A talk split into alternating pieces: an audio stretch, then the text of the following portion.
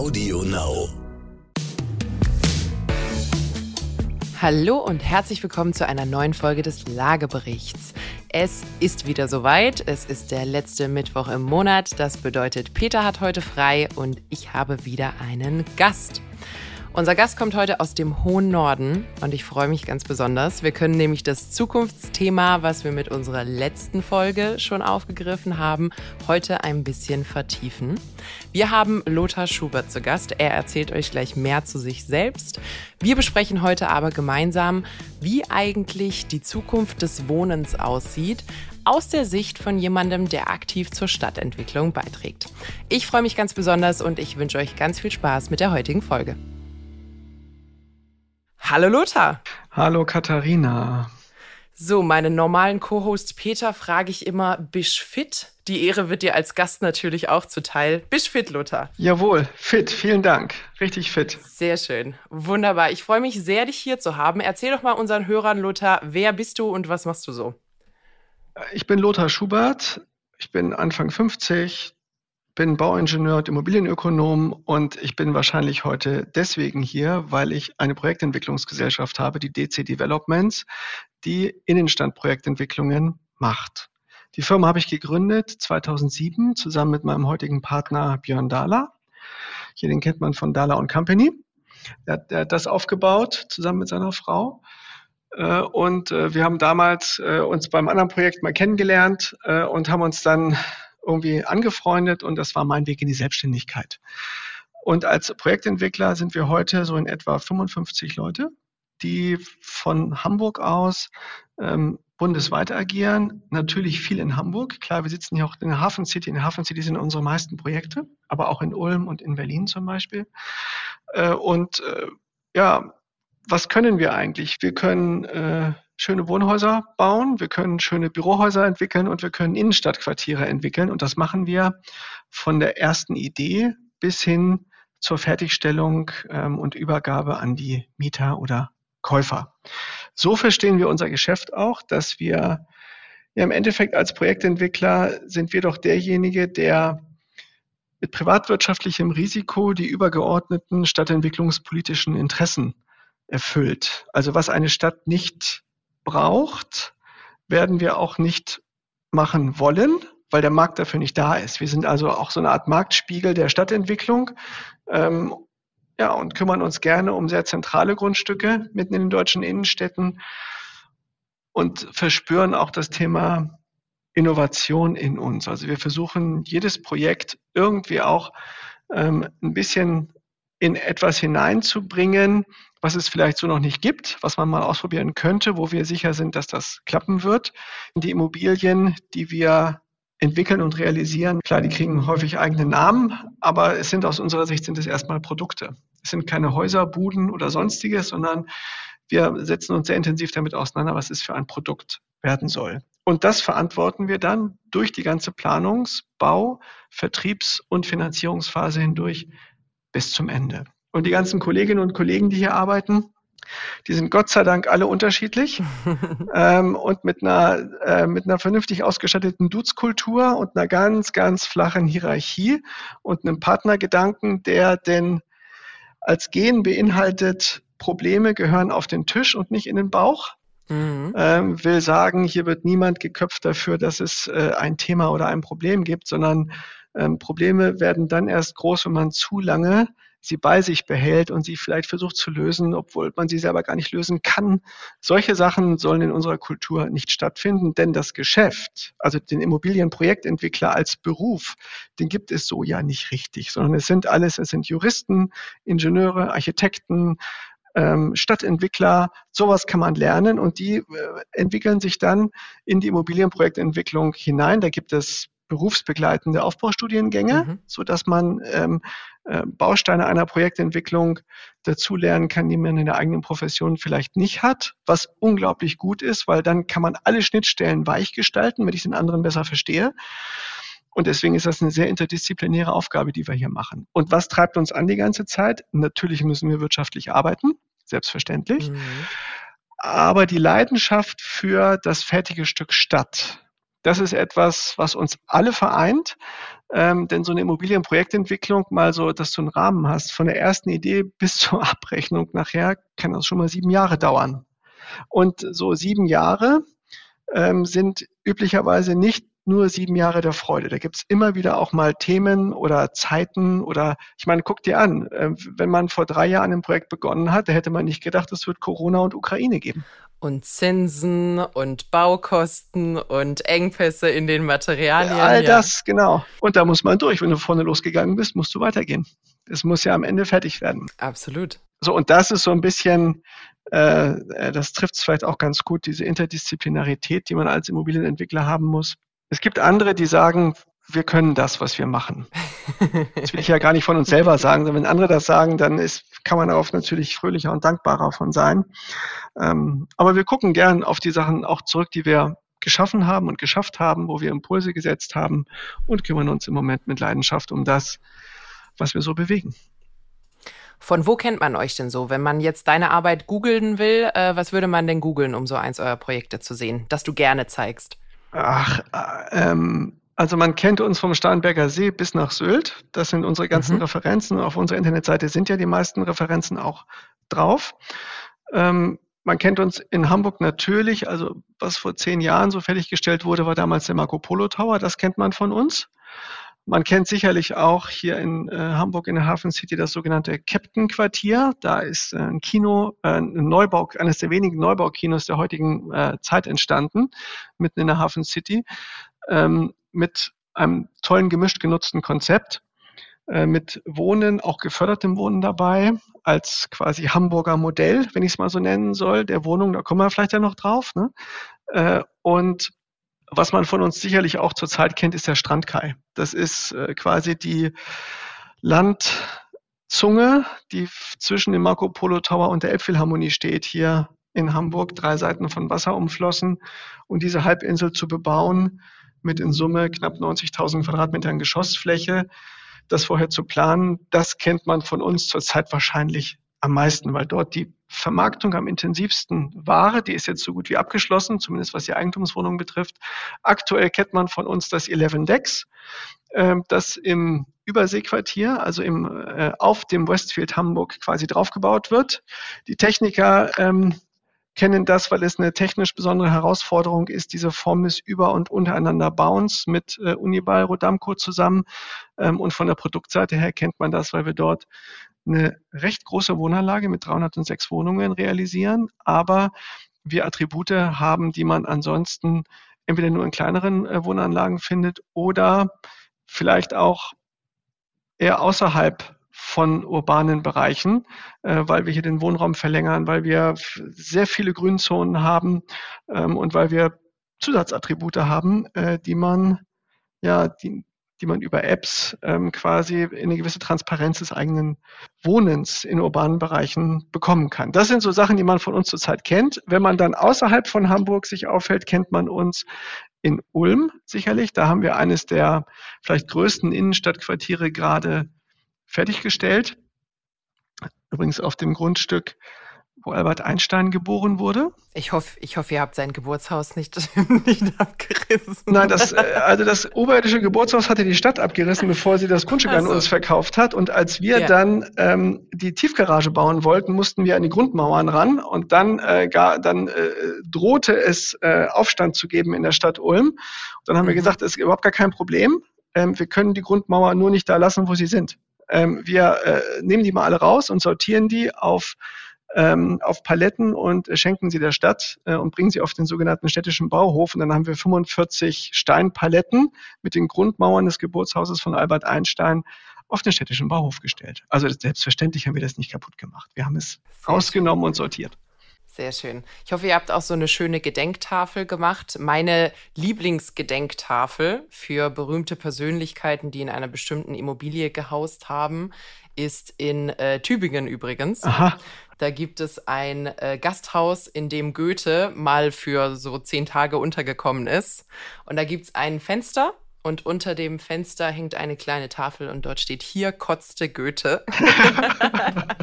da weiß man ja auch, was er ansonsten noch so gemacht hat, wahrscheinlich in und der was Zeit. Er, ne? vielleicht schrieb er auch ein wenig in diesem Zimmer, aber ähm, das ist bisher meine liebste Gedenktafel, die ich in irgendeiner Stadt mal entdeckt habe. Aber tatsächlich ähm, hat dieses Projekt sehr viele Anleihen von Albert Einstein mitbekommen. Unser Architekt äh, für dieses Projekt, der Kaspar Schmitz-Morkramer, hat ähm, die Formeln von Albert Einstein eigentlich durchs ganze Quartier gezogen, durch die ganzen Häuser gezogen. Ähm, und diese Häuser sehen aus wie Schwestern, die alle was mhm. mit Albert Einstein zu tun haben. Und Gott sei Dank der Platz, der in der Mitte entstanden ist, und so geht normale Quartiersentwicklung, dass immer ein öffentlicher Bereich dabei ist, mhm. der heißt dann sogar Albert Einstein Platz. Also die Geschäfte dort haben die Adresse Albert Einstein Platz 1 bis 10. Ne? Super, sehr schön. Nee, finde ich ein schönes Beispiel äh, von quasi aus alt mach neu, aber äh, ehrwürdig ja. ähm, und mit dem Beibehalten dessen, was es sich zu, zu behalten lohnt. Ähm, worauf ich gerne noch eingehen würde. Du hast vorhin gesagt, in eurer Kultur ähm, im Unternehmen, ihr seid, ich interpretiere es jetzt mal in meiner Sprache, ihr habt eine Anpackkultur. Mhm. Ähm, man kann sich nicht immer aussuchen, was einen so erwartet in einem Bauprojekt und vor allem kann man sich nicht die politische und ähnliche Situation drumherum aussuchen, sondern man muss mit dem arbeiten, was kommt und äh, schlaue, und du hast es vorhin auch gesagt, ähm, innovative Lösungen finden für das, was einen so erwartet. Das ist ja schon mal ganz gut, dass ihr da gut aufgestellt seid, weil wenn man sich die Neubaubranche gerade so anguckt, werdet ihr das ja auch brauchen. Das ist auch so, ja. ihr, Genau, ihr steht vor einer Menge Verantwortung äh, beziehungsweise Herausforderungen als Branche, die ja wirklich gehen von höhere Baukosten, äh, Materialmangel, das kriegt man noch irgendwie verplant und, äh, und hin. Dann habt ihr natürlich das Thema mit höheren Zinsen, das heißt irgendwie Verkauf wird schwieriger. Was ich aber das Interessanteste fände, ähm, worüber, worüber mich deine Meinung interessieren würde, Jetzt werden ja Städte, also ihr habt Glück, zum Beispiel beim Strandkai, der war bisher unbebaut, aber der war ja auch, äh, wenn ich unser Vorgespräch noch gut im Kopf habe, mit Grund unbebaut. Ihr habt ja wirklich einiges an Arbeit reinstecken müssen, bis der überhaupt bebaubar war. Und das zeigt ja auch, was so die größte Herausforderung ist in den Städten, nämlich man braucht immer mehr Platz für Leute, weil immer mehr Menschen kommen. Wo soll der Platz aber herkommen? Und dann hat man ja grundsätzlich zwei Optionen. Man muss aus dem Platz, der noch übrig ist, das Beste machen. Und da äh, würde ich gern so ein bisschen auf das Thema Pro-Kopf-Wohnfläche und innovative Wohnkonzepte und sowas zurückkommen. Und ähm, man hat das Thema Umfunktionierung. Ähm, also wie geht man mit Gebäuden um, äh, die schon da sind, die man nicht abreißen kann, sondern die einen neuen Gebrauch erhalten. Und äh, was ich schön fand von dem, was du jetzt gerade schon erzählt hast über eure Arbeit, und ich finde, das merkt man zu wenig in den Medien oder in vielerlei Berichterstattung, ist, dass solche Neubauprojekte eine Teamarbeit sind. Und zwar nicht innerhalb eures Teams, sondern gemeinsam mit der Stadt, die entscheidet, was dahin darf, was man dort braucht. Und da gibt es ja auch ganz strenge Auflagen, die man einzuhalten hat. Ähm, beispielsweise vielleicht auch, was den Anteil bezahlbarer Wohnungen angeht. Es gibt, und ähm, das finde ich jetzt einmal spannend, vielleicht hast du ja da ein Beispiel, es gibt jetzt schon europäische Metropolen, London ist da inzwischen ziemlich streng, die vorgeben, was für einen Anteil an bezahlbaren Wohnraum, Wohnmietraum in der Regel, äh, in solchen neuen Projekten enthalten sein muss, damit die genehmigt werden von der jeweiligen äh, Behörde. Gibt es sowas inzwischen in Deutschland auch oder in Hamburg oder äh, worüber du am liebsten sprechen möchtest? Und wie wird das aktuell umgesetzt? Boah, da könnte ich jetzt so viel zu sagen, zu dem, was du gesagt hast. Es sind so viele herrliche Vorlagen. Ich versuche das mal äh, zu pointieren. Es gibt in Hamburg das Bündnis für Wohnen. Das mhm. ist ein Bündnis, das quasi Stadt, vertreten durch den Senat und die Immobilien-Bauwirtschaft, die sich mit Wohnen beschäftigt, äh, regelmäßig besprechen, verhandeln und auch dann so ein gemeinsames Papier protokollieren, und oder unterzeichnen. Die Stadt Hamburg hat mal gesagt, wir brauchen 6000 Wohnungen. Ein paar Jahre später haben sie festgestellt, wir brauchen eigentlich 10.000 Wohnungen im Jahr zusätzlich. Das ist dieses Wachstum, ne, was demografisch... Ja, ihr seid ja auch die wachsende Stadt. Wer sich das in den Slogan packt, der muss da damit rechnen.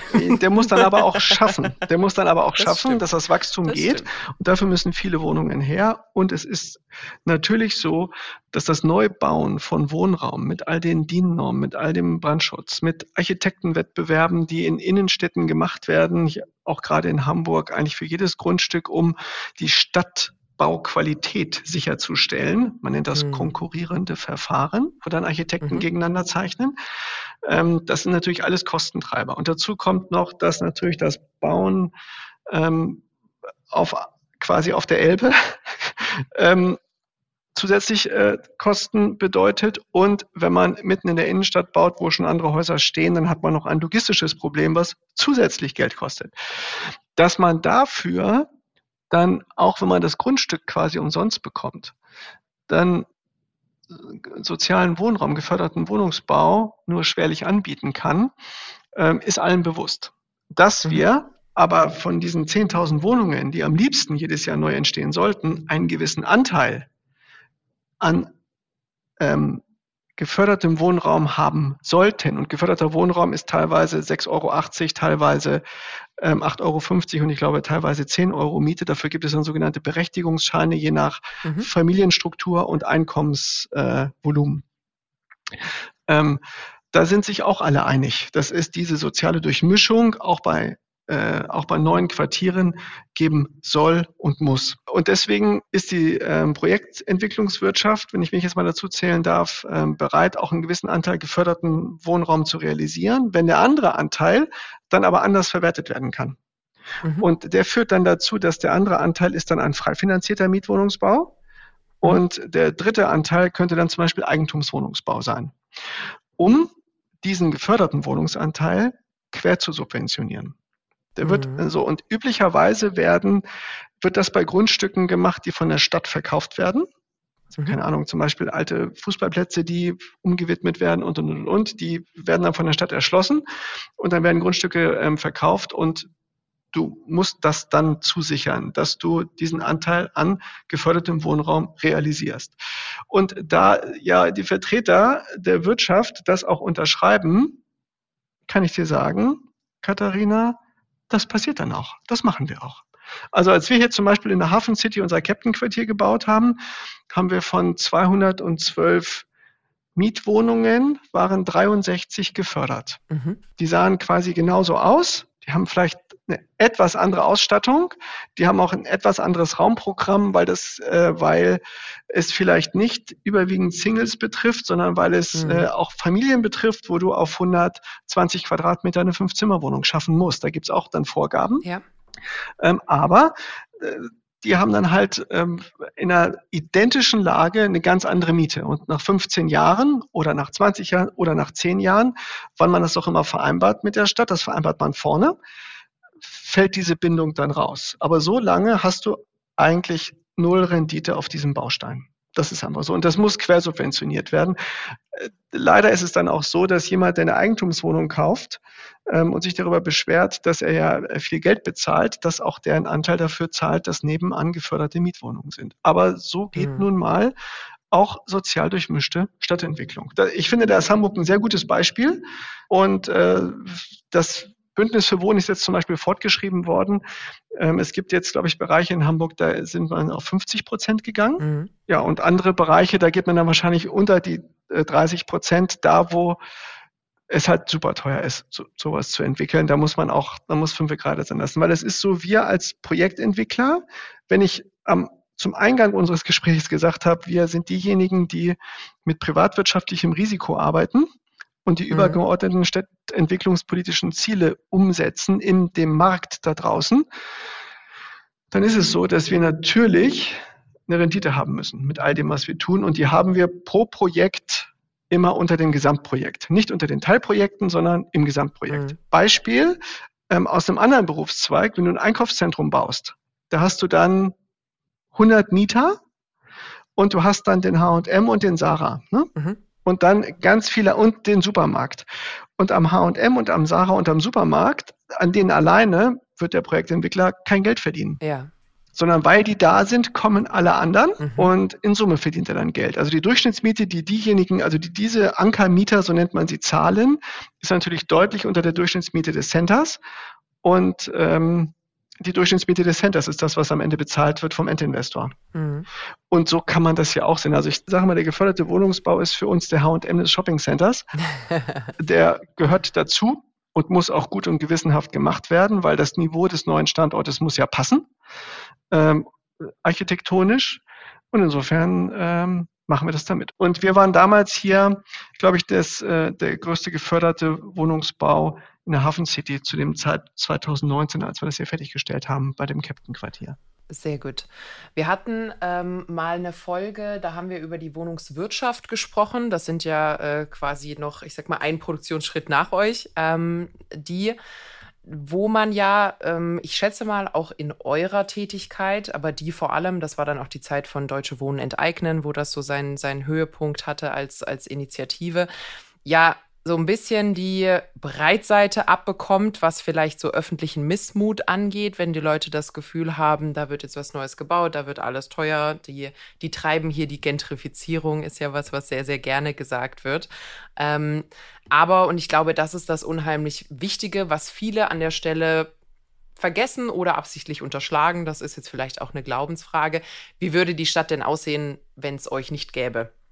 Und, ähm, und ich glaube, das wäre eine sehr, sehr traurige, traurige Antwort, ähm, weil, und das ist auch Fakt, die Städte alleine, und das ist Hamburg, Berlin, alle miteinander, da braucht man sich nur die Zahlen angucken, das ist gar keine Glaubensfrage, schaffen das mit dem sozialen Wohnungsbau und dem Wohnungsbau in Summe schon hundertfach nicht, in keinster Weise den Bedarf äh, an der Stelle zu decken.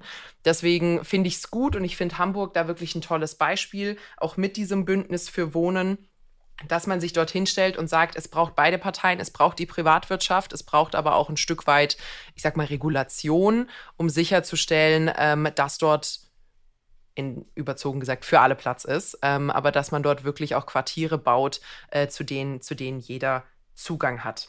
Jetzt haben wir das Thema Quartiere schon das eine oder andere Mal angesprochen. Äh, und du hast auch gerade schon gesagt, äh, man hat unten Läden drin und äh, wir haben über den Albert-Einstein-Platz gesprochen. Ähm, das sind ja alles so Aspekte, wo die Zukunft des Wohnens hingeht. Man baut jetzt nicht mehr einfach einen Block, der ist irgendwie vier Wohneinheiten pro Stockwerk und acht Stockwerke hoch, Punkt. Sondern man baut ja in der Regel ein großes Projekt ähm, das Auswohnen, manchmal mit Arbeiten, häufig aber mit dem Aspekt Handel, also mit Ladengeschäften, aber vor allem auch mit öffentlichen Plätzen ähm, sich, sich aus denen zusammensetzt. Jetzt haben wir äh, auch in anderen, in anderen Folgen schon mal so ein bisschen angedeutet, ähm, dass das ja Teil, ich sag mal, eines größeren Ganzen ist, nämlich dessen, dass Städte sich strukturell verändern müssen. Mhm. Wir haben vor ein paar Jahrzehnten haben wir äh, Platz gemacht in den Städten für Autos, für breite Straßen, für Parkflächen, für all diese Dinge. Ähm, jetzt wird der Platz ein bisschen knapp und eigentlich wäre es so das Zukunftsweisende, den Autos diesen Platz wieder ein Stück weit abzunehmen. Das kann man aber nicht einfach ohne weiteres machen. Ähm, es gibt die Ansätze der 10 Minuten Stadt, der 15 Minuten Stadt, äh, was auch immer, was auch immer man da verfolgt, sodass die Leute quasi in ihren Quartieren oder in ihrem unmittelbaren Umfeld dort auch die Möglichkeit haben, äh, eigentlich alles zu bekommen, was sie benötigen. Wie ist denn euer Blick als Projektentwickler auf dieses zukunftsweisende, eigentlich ja wirklich eines Entwickeln eines Miteinanders. Ihr baut gar nicht mehr Wohnraum, ihr müsst inzwischen eigentlich soziale Energie berücksichtigen, ihr müsst wirklich miteinander schaffen. Ähm, wie tackelt ihr sowas von Anfang an? Wie, wie funktioniert das aus eurer Brille raus? Äh, erstmal ähm, ist es so, dass wenn unser Unternehmen ein Grundstück betrachtet, ein sehr mhm. gutes mhm. innerstädtisches Grundstück, dann betrachten wir es nicht aus der Brille, oh, wir sind ein Wohnungsentwickler und müssen Wohnungen bauen. Oder wir sind ein mhm. Büroentwickler und müssen Büros bauen oder ein Hotelentwickler oder ein Shoppingentwickler, sondern wir haben bei uns im Unternehmen Produktentwickler, die können Handelsprodukte entwickeln, die können Büroprodukte entwickeln, Hotels und Wohnungen. Und äh, deswegen können wir einfach nur ein Stück Stadt bauen und zwar das Beste an dem Ort, an dem Grundstück, auf das wir vielleicht eine Option haben, wo wir die Gelegenheit haben, äh, was dort für die Stadt am besten ist. Und das ist dann auch das Nachhaltigste. Das Nachhaltigste ist das, was mehr nachgefragt wird, als es da ist. Weil das ist mhm. auf jeden Fall die richtige Investition gewesen. Was bringt dir eine super nachhaltige Immobilie, die nicht bewohnt oder wo keiner einziehen will, weil sie vielleicht super nachhaltig, super energiearm, weil keine Fenster drin sind. Ja, aber dann zieht halt keiner ein. Und dann mhm. hast du, egal welche Energie, verschwendet. Dann hast du ja. Verschwendung getan. So, und äh, diese Nutzung und die unterschiedlichen Nutzungsbausteine, die eine Stadt haben kann, die haben wir alle schon getan. Da habe ich ja gerade gesagt, da haben wir Spezialisten, die diese Teilprodukte entwickeln können. Die können aber auch miteinander Überschneidungen dieser Produkte machen. Und da fängt mhm. ein Quartier an zu leben. Die Eingangsbereiche, können die nicht mal gemeinsam sein von einem Büro und einem Wohnhaus oder von einem Hotel und einem Wohnhaus? Ne? Die mhm. Tiefgaragenstellplätze kann man vielleicht weniger Stellplätze bauen und dafür werden sie morgens, mittags, abends benutzt und durch diese hohe Frequenz der Stellplätze am Ende sind sie gefühlt mehr, als sie tatsächlich sind. In unseren Augen sind das nutzungs- oder produktspezifische Überlegungen, die Innenstadt und Quartiere ausmachen. Und da hast du vollkommen recht man muss nicht immer nur ein Quartier entwickeln oder kein Quartier entwickeln, sondern mhm. vielleicht sind es auch Bausteine, die wir entwickeln, die eine Agglomeration erst zu einem Quartier macht. Und mhm. der Begriff Quartier ist ja ein positiv besetzter Begriff in der heutigen ja. Immobilienlandschaft und deswegen wird er auch etwas inflationär benutzt oder genutzt und man wundert sich, was alles Quartiere sind heutzutage. Ne? Wenn ich mich schon manchmal frage, so, oh, ist denn das und das, was wir machen, ist das denn überhaupt ein Quartier? Ist das groß genug? Ist das äh, diversifiziert genug und so. Wenn ich gucke, was ich an anderen Stellen so lese, dann ist eigentlich jede unserer Immobilien ist ein einzelnes Quartier. Es ist es natürlich nicht, sondern ein Quartier mhm. hat etwas mit Zusammengehörigkeitsgefühl zu tun, mit Angebot zu tun, mit auch das Quartier besuchen können durch andere, also mit diesen öffentlichen Plätzen. Wir haben wir mit Erlebnis, oder? Da wird ja häufig das Thema Erlebnis statt Erlebnis so statt mit reingeworfen. Das, ja. Äh, genau, das gehört da mit rein. Und wir fragen ja auch regelmäßig unsere Bevölkerung, was, wie die das sehen und was die wollen und was ihnen denn vielleicht fehlt. So machen wir ja jedes Jahr eine Studie mit Civey zusammen, äh, wo wir 10.000 BürgerInnen mhm. befragen nach gewissen Überschriften, wie sie dies und das denn sehen. Und wir haben in diesem Jahr zum Beispiel gefragt, Dorf oder Stadt, was wollt ihr? Und was mhm. macht für euch ein Dorf aus? Was macht für euch eine Stadt aus? Und was fehlt euch denn, wenn ihr in der Stadt wohnt, was ihr aus dem Dorf heraus kennt? Und was fehlt ihr, was fehlt euch umgekehrt? Ne? Natürlich ist die öffentliche, der ÖPNV im Dorf ist natürlich etwas, was nachjustiert werden müsste. Aber ganz erstaunlich, die meisten Leute, die in der Stadt wohnen, denen fehlt Grün. Blick, mhm. ein Blick, der Ruhe verschafft. Ja, also auch äh, ähm, das fehlt den Leuten und das Thema Begegnungen ähm, haben können, aber freiwillig steht auch ganz hoch im Kurs. Und das hat ganz viel mit Altersdiversität zu tun, was die Produkte betrifft, mit Nutzungen, dass auch derjenige, der wohnt und der, der arbeitet, zusammen sich einen öffentlichen Platz teilen. Ähm, und dass auch die Gastronomie in diesem Quartier andere aus anderen Quartieren, aus anderen Stadtteilen anzieht in dieses Quartier hinein. Das macht es alles dann lebenswert, sodass ich eigentlich morgens, mittags, abends was los sehe in diesem Quartier und dass es nicht eine Schlafecke ist oder eine Arbeitsecke ist. Das ist aus mhm. unserer Sicht ist das Stadt. Und wenn ich immer sage, mhm. wir bauen ein Stück Stadt, dann leisten wir einen Beitrag, damit das passiert. Und dann hast du innerhalb von 10 bis 15 Minuten auch fußläufig alles erreichbar wenn das mhm. alles so quasi durchgedacht ist. Ähm, und das, was du nicht erreichst innerhalb von 10 bis 15 Minuten, da können die Kommunen oder Stadtteile sich fragen, okay, das erreicht man nicht. Wie kriegen wir das denn hin, dass es hier erreicht wird? Mhm. Man kann ja auch vorhandene Quartiere oder vor, vorhandene Gebäudeagglomerationen, die halt noch kein Quartier sind, nachverdichten oder in Teilen auch umnutzen. Wenn ich mir angucke, was wir uns angucken als nächste Projekte in der Zukunft, dann ist das äh, gut und das wollten wir auch so haben, dass wir eine Reihe von Bestandsobjekten zur Prüfung haben, die einer Projektentwicklung, für eine Projektentwicklung taugen. Weil die Immobilie ihren Zyklus zum Beispiel in einer guten Lage mit einer hohen Qualität nicht mehr halten kann, sondern die Qualität könnte höher sein oder müsste eine andere sein, zum Beispiel statt eines Büros eine Wohnung. Das werden wir wahrscheinlich einige Male sehen jetzt, oder? Also wenn ich mir angucke, was für teilweise auch riesige Bankgebäude wir haben in, in den Innenstädten und Bürogebäude, die jetzt, also wenn man da mal, jetzt wenn Winter wird, sieht man es immer am besten, weil da müssen die Lichter früh angemacht werden, mhm. weil es früh dunkel wird. Äh, ist da schon viel düster. Also ich glaube, das ganze Thema Umnutzung von, ich nenne es jetzt mal Gewerbeeinheiten, äh, Büroflächen in Wohnflächen oder Gemischtnutzung wird wahrscheinlich auch nochmal ein größer werdendes Thema. Also Tendenz steigend wahrscheinlich in der Zukunft, oder? Also du meinst damit, dass man weniger Bürofläche brauchen wird in Zukunft und die Wohnfläche attraktiver sein wird, auch durch die Kosten einer Umnutzung. Weil das kostet ja Geld, ne? Also die Umnutzung kostet ja Geld. Ja. Ja. Ähm, weiß ich nicht so genau, weiß ich ja. nicht so genau und äh, würde ich auch schwerlich eine Prognose abgeben, mhm. weil wir noch nicht genug Erfahrung damit haben mit der Umnutzung von Gebäuden. Ähm, was ist das dann am Ende tatsächlich? Ich kann mir Gebäude vorstellen, in denen Büros und Wohnungen sind. Das kann ich mir vorstellen, mhm. in denen beides genau. ist. Dass es auch innerhalb ja. eines Gebäudes, innerhalb eines Erschließungskerns diese Begegnungen gibt, wo es tatsächlich die unten den Coffeeshop gibt oder am liebsten das Hotel angeflanscht und, der, und die Eingangshalle wird vom Hotelbetreiber betrieben, weil der kann es ja, mhm. der ist ja Profi im Gästeempfang, ne? der Hotelbetreiber.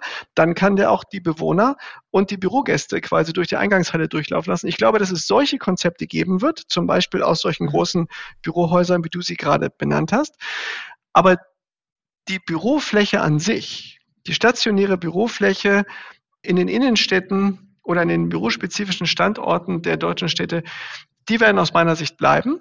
Wir erleben das ja an unseren eigenen Kunden. Also wir haben zum Beispiel in Ulm sind wir, ähm, in den Sedelhöfen gibt es in Summe etwas über 8000 Quadratmeter Bürofläche. Das ist für Ulm mhm.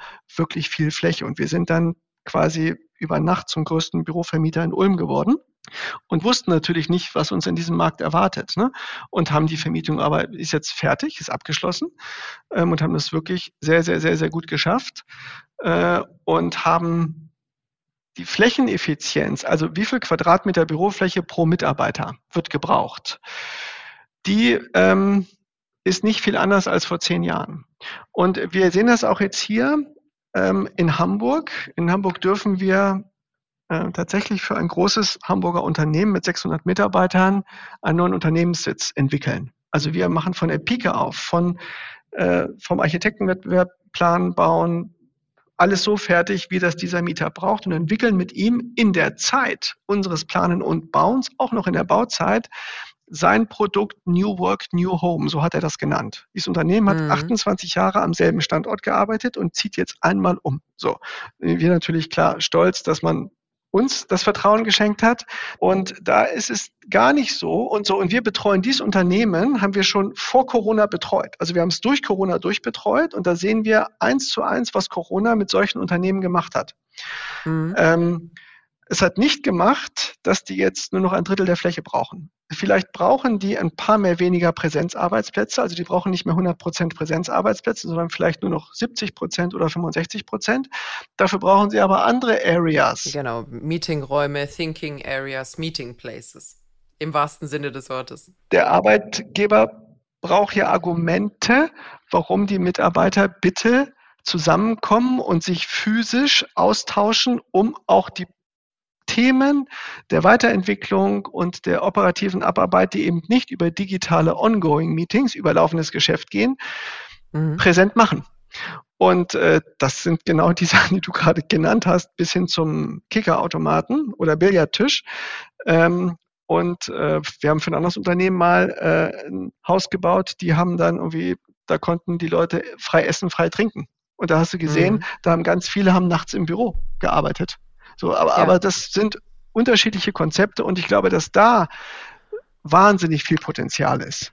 Ähm, hm. was das betrifft. Vielleicht, wenn ich, wenn ich da mal ganz schnell reingrätschen darf. Ähm, das heißt, ihr habt also bei den Büros beobachtet ihr, ähm, das ist ja jetzt auch noch eine Phase, wo es noch ganz wenig echte Learnings gibt, mhm. weil die Zeit ist noch zu jung. Ja. Ähm, aber es gab die Theorie, es wird weniger Fläche benötigt. Manche haben gesagt, es wird mehr Fläche benötigt, weil die Arbeitsplätze musst du mehr oder weniger behalten, aber du musst eben mehr solche Creative Spaces oder Meeting Spaces oder Aufenthalts, ähm, Spaß, Spaßflächen quasi äh, schaffen. Einige sagen, es bleibt die gleiche Fläche, sie verschiebt sich nur im Nutzen, was mhm. ungefähr so das, äh, das zu sein scheint, was ihr, was ihr beobachtet.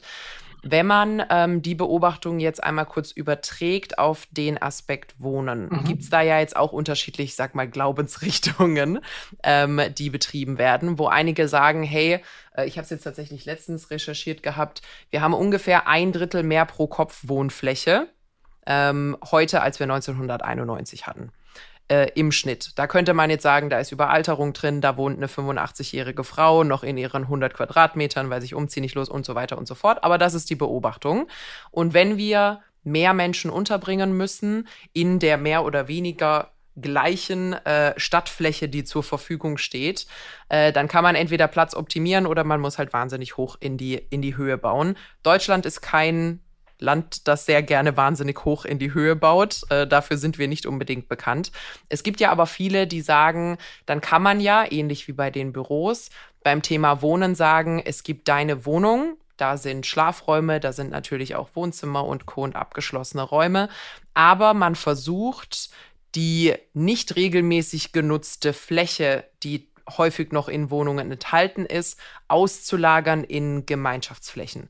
Das heißt, dass man sagt, wenn du gerne einen Raum hättest, weiß ich nicht, vielleicht Gästezimmer, die im selben Gebäude sind, aber die können angemietet werden, wenn Leute bei dir zu Gast kommen, aber du brauchst nicht 90 Prozent der Zeit ein Gästezimmer, was leer ist oder Partyräume werden häufig gemacht oder Gesellschaftsräume. Das heißt, es muss nicht das 30 Quadratmeter Esszimmer sein, du kannst es einfach auslagern in den Raum, den wir für dich zur Verfügung stellen. Seht ihr solche Trends auch oder äh, ist das noch ein bisschen Zukunftsmusik? Die Welt ist noch nicht so weit. Das gibt es auf der Welt schon, aber noch nicht ausreichend in Deutschland. Äh, okay. Da gibt es andere Länder, die sind uns etwas voraus, glaube ich. Ähm, und an denen orientiert man sich ja gerne, wenn man innovative Wohnprodukte hier in Deutschland machen will. Mhm. Ähm, also genau in diese Richtung geht es in Zukunft. Der Wohnraum in den superzentralen urbanen Bereichen der ist äh, super teuer in der Erstellung und dann auch super teuer im Kaufen oder und super teuer in der Miete. Äh, dafür hast du vielleicht weniger Mobilitätskosten. Du brauchst halt kein eigenes Auto. Du kannst quasi äh, das miteinander in Teilen verrechnen. Aber äh, du wirst weniger Wohnfläche kaufen oder mieten und zwar dauerhaft ähm, und wirst auf Anlagen zugreifen, die den eigenen Wohnraum ich sage mal, verlängern nach Bedarf, mhm. on demand. Ne? Ähm, ein so ein Projekt realisieren wir gerade hier in der Hafen City. Ähm, unser 11 Decks hat 306 Wohnungen auf 21.000 Quadratmeter Wohnfläche. Das sind mhm. ungefähr na, 65 Quadratmeter Durchschnitt pro Wohnung. Nicht, dass ich jetzt was Falsches sage. Ja, so ungefähr hätte ich es auch überschlagen, ja. Ganz kurz, ist ja eigentlich Zahlen ist normalerweise meins. Also 21.000 durch 306, ja, 68 Quadratmeter, aber inklusive der Penthäuser und so, okay. Ähm, da ist es aber so, dass wir einen in etwa 600 Quadratmeter großen Community Space haben. Also es sind drei mhm. Prozent der Fläche, drei Prozent der Wohnfläche, die wir nicht mit Wohnungen belegt haben, sondern wo wir eine Community Space Area geschaffen haben, die unterschiedliche Attribute hat, wo du natürlich, keine Ahnung, äh, da Kühlschränke drin hast, die vom Edeka beliefert werden oder vom Rewe, je mhm. nachdem, wer da im Überseequartier am Ende aufmacht, äh, wo du dann deine Sachen dir abholen kannst, wenn du von der Arbeit kommst. Wo aber auch äh, eine Küche ist, die du mieten kannst für Partys, wo auch ein Coworking-Bereich ist, wo äh, wo eine Gaming Lounge ist und es sogar ähm, einen Yoga- und einen Fitnessbereich gibt. Der ist ausgestattet. Mhm. Die, die, die sind ausgestattet.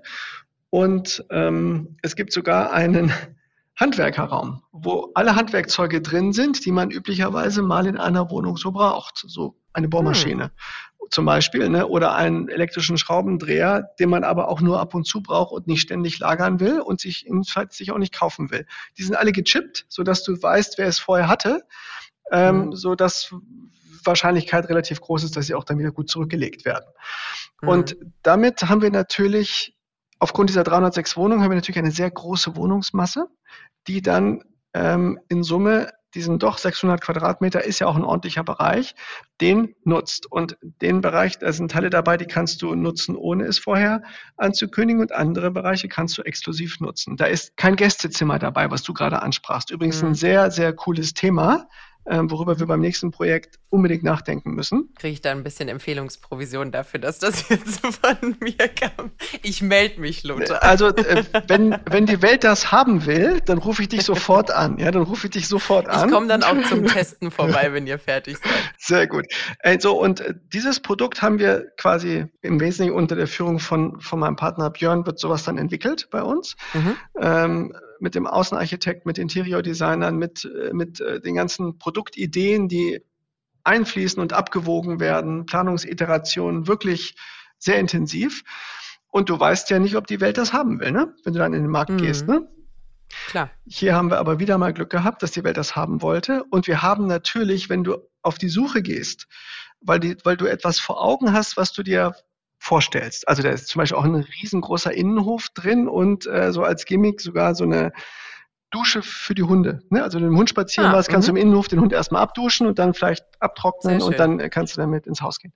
Und da ähm, haben wir in Deutschland nicht wirklich Referenzen gefunden, wo wir gesagt haben, das ist es jetzt, sondern ich meine, die wurden in Amerika gefunden. Und äh, diese, äh, dann haben wir gesagt, das trauen wir uns jetzt. Und diese Verlängerung des Wohnraums, also du hast ja quasi dann anderthalb Zimmer, die du nicht kaufen musst, sondern on demand dazu mieten kannst. Ne? Das mhm. ist richtig Geldvorteil. Oder andersrum, es ist nachhaltige Stadtentwicklung, wenn du so etwas tust, weil du ja in Summe mehr Wohnungen schaffst, ähm, anstatt äh, quasi weniger Wohnungen zu haben, die dann größer sind. Also ja. das, ähm, das ist sicherlich ein, also da, da triffst du voll ins, äh, voll ins Schwarze, wenn du solche Sachen vor Augen hast. Vielleicht ist es ja auch so, dass derjenige, der dann, der aufs Land zieht, dass der sowas gar nicht will, sondern der sagt, nee, ich will auch nicht, dass jemand mein Gästezimmer überhaupt nur sieht. Das ist mein und Raum. meine Bohrmaschine war teuer. Und meine Bohrmaschine, und das ist vor allen Dingen, es ist meine Bohrmaschine. Es ist meine. Genau. Die teile ich mit keinem. Ähm, diese Leute haben entweder doch eine Bohrmaschine in der Wohnung oder die haben halt was anderes gekauft. Ja was, ja, das. Was ich oft, was ich oft beobachte, und ich finde, es schwingt jetzt in ganz, in ganz viel mit, was du gesagt hast. Wir haben vor kurzem übrigens eine Folge gehabt, da ging es um Solaranlagen. Ähm, und ich hatte den damaligen Gast Kai gefragt gehabt, wie sie denn damit umgehen. Also, das waren so ganz kleine Solaranlagen, Stecker-Solaranlagen, äh, die man benutzt hat, die keine Batterie haben. Das heißt, der Strom muss verbraucht werden, wenn er erzeugt wird. Und äh, ich habe dann gemeint, ja gut, aber dann wird ja der Strom immer erzeugt, wenn ich nicht zu Hause bin. Da habe ich jetzt zwar meinen Kühlschrank, der läuft und so, aber mein Herd ist nicht an, nix ist an. Ähm, wie funktioniert das denn? Und er hat den Aspekt gebracht, ja, wenn man sein Leben quasi so weiterlebt mit den Angewohnheiten, die man so hat, dann hat man keine optimale Nutzung dieser Geräte. Aber sie sehen mit Inbetriebnahme dieser Geräte bei ihren Kunden auch quasi eine direkte Veränderung der Gewohnheiten, mhm. dass man dann mal sagt, ich programmiere meine, äh, meine Waschmaschine vor und dann beginnt die um 13 Uhr, wenn die Sonne am besten auf diese Paneele trifft und ich weiß, es ist Strom da. Und dass die wirklich dort ihre Gewohnheiten aktiv verändern entlang dieser Innovationen und Veränderungen, die sich ergeben. Und ich finde viel von dem, was du gerade gesagt hast, du hast gerade gesagt, da stehen Kühlschränke im Community Space, da können Lebensmittel geliefert werden von den Läden, die man dort hat. Das heißt zum Beispiel, der Weg zum Einkaufsladen und zurück erübrigt sich. Wenn ich ähm, Werkzeuge habe, die ich mir aus einem Shared Space leihen kann, dann erübrigt sich der ein oder andere Quadratmeter Kellerlagerfläche, die man da überhaupt nicht mehr braucht, weil ich habe keine, ich habe äh, nichts mehr, was ich dort abstellen möchte. Und ich glaube, da ist ganz, ganz viel, wo vielleicht auch ähm, man, wenn man im Jetzt lebt, mit den eigenen Gewohnheiten, man sich gar nicht vorstellen kann, dass man in diese neue Form reinpasst und dass das bequem ist, dass das mehr Komfort bietet als das, was man bisher hat. Und ähm, ich glaube, das ist auch so das, wo wo die Zukunft hingeht, von wie teilen wir uns solche Räume, wie leben wir miteinander. Also auch du hast vorhin über Altersdiversität gesprochen, dass man dort wirklich alle möglichen Altersgruppen hat, dass es normal wird, dass vielleicht der Rentner, der mit dir auf dem Stockwerk lebt, dein Hund Gassi führt, wenn du deinen äh, Arbeitstag hast und nicht im Homeoffice bist. Und ich glaube, da ähm, gibt es, wenn man aus unserer Branche rausgeht und man nicht aktiv da drin ist, noch ganz viel Verständnis, was vielleicht auch geschaffen muss, damit man ein bisschen die Fantasie hat, sich vorzustellen, wie es ist, in diesen neuen Städten, sage ich es mal, und neuen Umgebungen zu leben und wie viele Möglichkeiten äh, das einem bietet, die man sich vielleicht heute noch gar nicht bewusst ist. Also ähm, genau so ist es und äh, diese Zukunft muss man sich einfach trauen zu entwickeln. Und dann wird mhm. das schon klappen. Wenn ich mir diese Generation XYZ und dann jetzt wahrscheinlich mit Doppelarbeiter angucke, mhm. ähm, die sind ja gewohnt zu teilen. Also wir waren ja im Studium auch gewohnt zu teilen, weil wir haben in der WG gewohnt. Da waren wir irgendwie auch ja. gewohnt zu teilen. Und danach ging es irgendwie raus auf die, aus, aus der WG und dann bin ich so eine Generation, ja, da muss man ein eigenes Auto haben. Ähm, diese junge Generation. Ich habe keins übrigens. Ja, Wir sind richtig schöne Klischees äh, unserer, unserer diese, Generation. Genau, und diese junge Generation, die braucht das selber nicht und äh, die ist gewohnt zu teilen. Äh, anderes Beispiel, meine Generation hat es ein bisschen schwieriger, Freundschaften digital zu schließen. Also in dieser mhm. Corona haben wir ja alle gelernt, mit digitalen Medien umzugehen und Besprechungen digital abzuhalten. So ongoing Business ging wunderbar. Also ganz normale Planungsbesprechungen, Baubesprechungen, Produktbesprechungen, alles ganz normal. Aber neue Geschäftspartner zuzulassen und zu mhm. probieren auf Basis von nur digitalen Kennenlernen, damit hat, würde ich jetzt mal sagen, meine Generation, also die, die über 50 sind mhm. oder 50 plus, ja, haben damit ein bisschen ein Problem. Die jungen Leute, haben damit gar kein Problem, weil die ganz andere Formen des Verständnisses miteinander mit Chats und sowas alles haben, viel dynamischer, viel schneller. Ich will nicht sagen, oberflächlich hat das gar nicht, sondern die suchen sich genauer aus, wo sie in die Tiefe gehen wahrscheinlich. Und meine Generation muss das einfach nur mal akzeptieren und sich fragen, hey, probiere ich das nicht auch mal aus? Weil mhm. was man dadurch an Effizienzgewinn im Leben haben kann, ist beeindruckend, ist wirklich beeindruckend. Und darf so und deswegen kann in so einer supermodernen durchdigitalisierten Wohnanlage. Natürlich hat unser 11 Dex auch noch zwei Apps. Ne? Also eine App, dass mhm. ich sehe, wie viel Energie verbrauche ich gerade. Mhm. Und eine andere App, welche Fazilitäten und Angebote gibt es in den Community Spaces, die ich noch buchen kann. Ne? Mhm.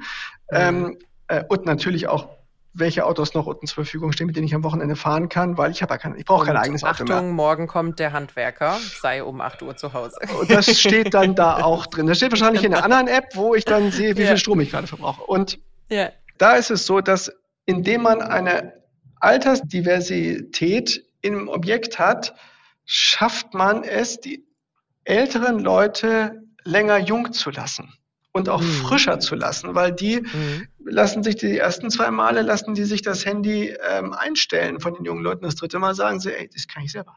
Und das Nutzen von den Apps, ne, das, das zahlt alles ein darin, dass man diese modernen Themen ähm, quasi die einem ja helfen, die einem wirklich helfen mhm. und die für und die das Thema Nachhaltigkeit. Das Nachhaltigste ist ja, wenn ich irgendeinen Verbrauch, den ich immer getätigt habe, nicht tue.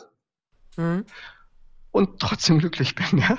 Und, ja, und, und andersrum, äh, andersrum funktioniert das ja auch. Also ich krieg's, ich bin jetzt in dem Alter, wo man quasi Freunde hat, die junge Familien sind, die jetzt gerade äh, das erste kleine Kind haben.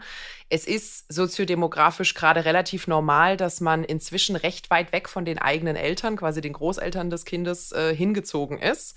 Das heißt, es gibt nicht mehr das typische, ich bringe das Kind nachmittags zur Oma und dann kann ich was erledigen ähm, das heißt, dieses ganze Thema Community muss auch neu funktionieren. Das heißt, da, wo vielleicht die jungen Leute dafür sorgen können, dass äh, die alten Leute ihre Einkäufe haben oder fit sind, was Technik angeht, hat man eigentlich auch eine Menge, ich nenne sie jetzt mal Adoptiv-Omas und Opas, die dann mal für zwei Stunden einen Blick auf das Kind äh, werfen können und da wirklich nochmal einen ganz neuen Aspekt für Geben und Nehmen und Community, Community entwickelt, der ja aktuell, du hast es vorhin gesagt, auch aus euren, aus euren Umfragen rauskommt, in den Großstädten leider häufig verloren geht.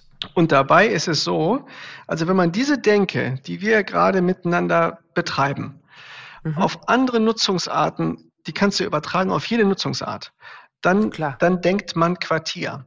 Aber wenn ich jetzt mal in Bezug auf Wohnen zu, zurückkomme, zu einem Quartier gehört auch, wenn ich das alles nicht will, gehe ich in meine Wohnung, mache die Tür zu und habe einen super schallgedämmten Raum und bin für mich, habe meine Privacy und gut ist es. Mein Minimum an mhm. Privacy ist meine Wohnung und der Rest ist Angebot. Das will ich mal haben, mal will ich es nicht haben, wie ich auch immer drauf bin. Und niemand ist mir böse, weil ich keinem Gruppenzwang unterliege. Da, das ist, in meinen Augen ist das das Ziel all dessen, was urbane Stadtentwicklung ausmachen kann. Und dafür brauchen wir die Leute, die das zulassen. Das sind die Kommunen. Und woher sollen mhm. die es denn wissen? Also wir machen Studien und fragen die Bewohner, äh, äh mhm. die Bewohner und die Bevölkerung unseres Landes und alle Projektentwickler sind da draußen am Markt und sehen, was lässt sich gut vermieten, was lässt sich gut verkaufen und was äh, liegt wie Blei. Ähm, das ist das, was die Kommunen als Iteration mit dem Markt brauchen, damit sie mhm. diejenigen nachhaltig finden, die ihre Interessen umsetzen. Und mhm. äh, insofern sind wir, und da, Hamburg ist, hat eine gute Interaktion zwischen Senat und Wirtschaft. Ähm, wir sind einfach nur der Spiegel. Und es macht, es bringt auch gar nichts, wenn, wenn wir den Kommunen gegenüber taktisch kommunizieren. Der Markt holt uns sowieso an. Klar, ne? absolut. Sehr schön. Ich habe sehr viel gelernt, Lothar. Und ich glaube, wir könnten noch zwei, drei Stunden weitersprechen über das Thema. Ich habe ja schon versprochen, ich komme mal nach Hamburg. Dann machen wir das auch äh, ohne, ohne Mikros. Ich würde aber gerne zum Abschluss was aufgreifen, was du ganz am Anfang gesagt hast. Nämlich eine Menge Dinge werden Quartier genannt, sind aber nicht Quartier. Und ich und ich schätze auch unsere HörerInnen haben jetzt einiges gelernt, was zu so einem Quartier dazugehört. Es ist nämlich nicht eine Ansammlung von Gebäuden, Läden, Büros und Hotels, sondern die müssen auch miteinander funktionieren und ganz weit oder ganz tief verwurzelt ist der Synergie- bzw. Effizienzgedanke. Das heißt, ich teile, ich kann eigentlich effizienter arbeiten ohne Komfortverlust oder sogar mit zusätzlichem Komfort. Du hast vorhin gesagt, das Thema Parkplatzfläche. Wenn wir Büros haben, die sind nur von 9 bis 17, 18 Uhr besetzt, warum kann dann nicht jemand, der dort lebt, um 8 Uhr das Haus verlässt und um 18 Uhr nach Hause kommt, denselben Parkplatz nutzen? Er steht ja eh leer. Warum zwei Tiefgaragen bauen, wenn die sich überschneiden könnten und man die halbe Fläche nur benötigt? Die Lobby teilen, einen Concierge haben im Wohngebäude, der aber auch das Hotel macht. Das heißt mehr Komfort, als ich sonst hätte ohne Concierge. Aber es sind EDA-Kosten. Wir sagen hier im Süden gerne EDA-Kosten, also toll. die sowieso, die sowieso schon da wären. Ähm, aber man hat mehr Lebensqualität, ohne quasi verschwenderischer mit Ressourcen, Zeit äh, oder Arbeitskraft umzugehen. Und ich glaube, das ist der ganz, ganz, ganz wichtige Aspekt, der bei so einem Quartier neben dem Miteinandergedanken ähm, absolut im Fokus steht und wo jetzt, glaube ich, auch unsere Hörer, Hörerinnen und Hörer äh, inzwischen quasi die Möglichkeit hätten, relativ schnell zu spotten. Haben Sie da viele Gebäude gebaut oder haben Sie sich da wirklich bei der Quartiersentwicklung was gedacht? Äh, großartig. Das also ein Quartier braucht auch eine Aura, ne? Also das entsteht dann ja. Genau, ja. absolut, absolut. Sehr schön. Ich habe es gerade schon gesagt, ich habe sehr, sehr viel gelernt. Vielen lieben Dank dir äh, für die Erläuterung und vor allem auch für den ganz großen Praxisbezug. Ich glaube, das war super leicht zu folgen und zuzuhören und man hat sehr, sehr viel mitgenommen, weil es betrifft uns ja alle. Ich sage ganz gerne, Immobilien, Wohnen sind Bauchthema, weil wenn es nicht klappt, hat jeder einen kleinen Kloß im Bauch oder äh, wenn es nicht funktioniert, weil keiner von uns kann sich davon drücken. Und ich finde, es ist schön zu hören und schön zu sehen, dass da schon richtig in die Zukunft reingewirtschaftet wird, auf das, was wir ähm, brauchen werden äh, und vielleicht auch noch gar nicht wissen, dass wir es brauchen werden, dass es uns aber in zwei, drei, vier oder wie du sagst, sieben Jahren, die so ein Projekt auch schon mal dauern kann, eine große Freude bereiten wird. Katharina, Lothar. vielen Dank für diesen tollen Umgang miteinander. Es hat mir wahnsinnig viel Spaß gemacht und äh, ich kann an die HörerInnen nur appellieren, ähm, hört in euch rein, wie es euch geht. Und wenn es euch nicht gut geht, sagt dem, dem das Haus gehört, in dem ihr wohnt oder arbeitet, wie es euch geht. Nur so können wir bedarfsgerecht ähm, Innovationen uns überlegen, die wir in die nächsten Projekte packen. Sehr schön. Und mein ganz großer Appell, wenn irgendjemand Gästezimmer zu mieten in einem DC Development sieht, müsst ihr mir Bescheid geben. Da muss ich nämlich mal mit dem Lothar reden, darüber, dass ich dann vielleicht so eine für immer Karte für DC Development Gästezimmer bekomme und dann bin ich da Platin-Kunde. So, wunderbar. Mir hat es auch großen Spaß gemacht. Vielen lieben Dank dir, Lothar. Dann äh, einfach noch die Abschlussfloskeln für alle unsere HörerInnen. Ähm, vielen lieben Dank fürs Zuhören. Lasst uns gerne eine Bewertung da, gebt uns gerne Feedback zur Folge und lasst uns auch gerne wissen, was euch sonst noch so interessiert. Ansonsten findet ihr uns immer mittwochs bei Audio Now und überall, wo es Podcasts gibt.